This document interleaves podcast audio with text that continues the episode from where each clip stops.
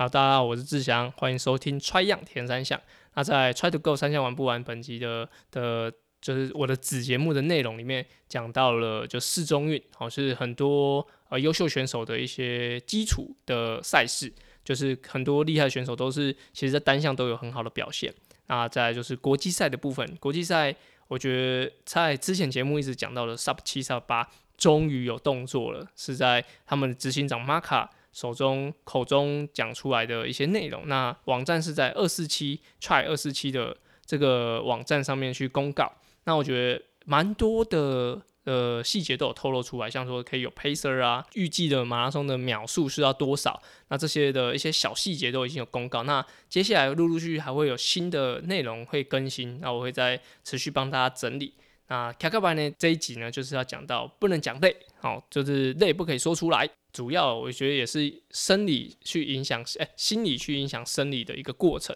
所以，呃，在团体训练或者说你长时间在训练的过程，我觉得累不要一直挂在嘴边。但是，当然是可以透过检视的方式知道自己身体状况。但是如果一直把它挂在嘴边，把它当一个借口的话，就像打预防针一样啊，我觉得好累，所以我做不到。那你做每件事情都会这样，所以就不要给自己打预防针，那不要自己骗自己，那勇敢面对你现在要做的训练跟你自己的生活。啊，这就是本集的内容，感谢大家的收听。那如果要收听完整的内容的话，可以到 Try to Go 三项玩不完周四的志祥子节目那边。那我们就感谢大家，谢谢，拜拜。